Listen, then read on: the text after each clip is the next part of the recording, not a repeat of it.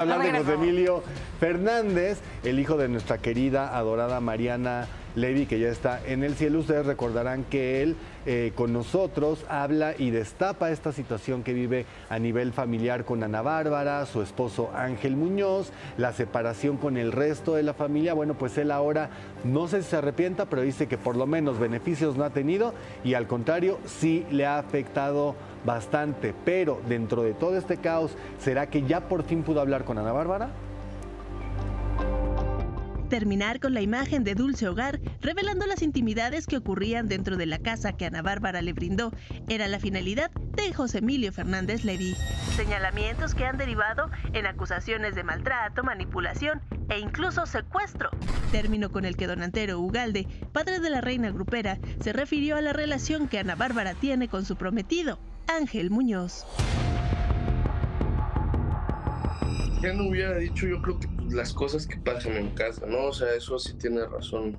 Ana Bárbara, como siempre, ha respondido de manera excelente. La ropa sucia se lava en casa.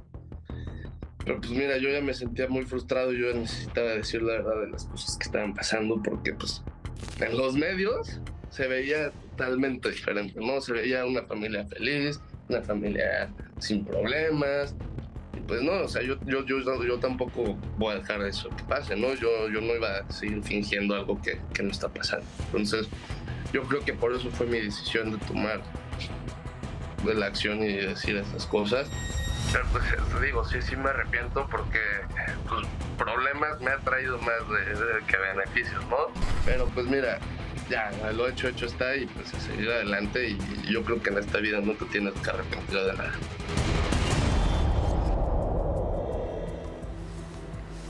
Pues hay que reconocerle algo a, José Emilio.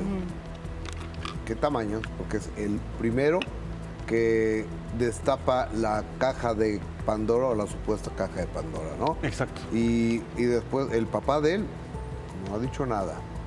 No ha dicho nada, siendo que él le corrió a los dos hijos que, estaban ahí, a Paula y José Emilio, y ya los corrió.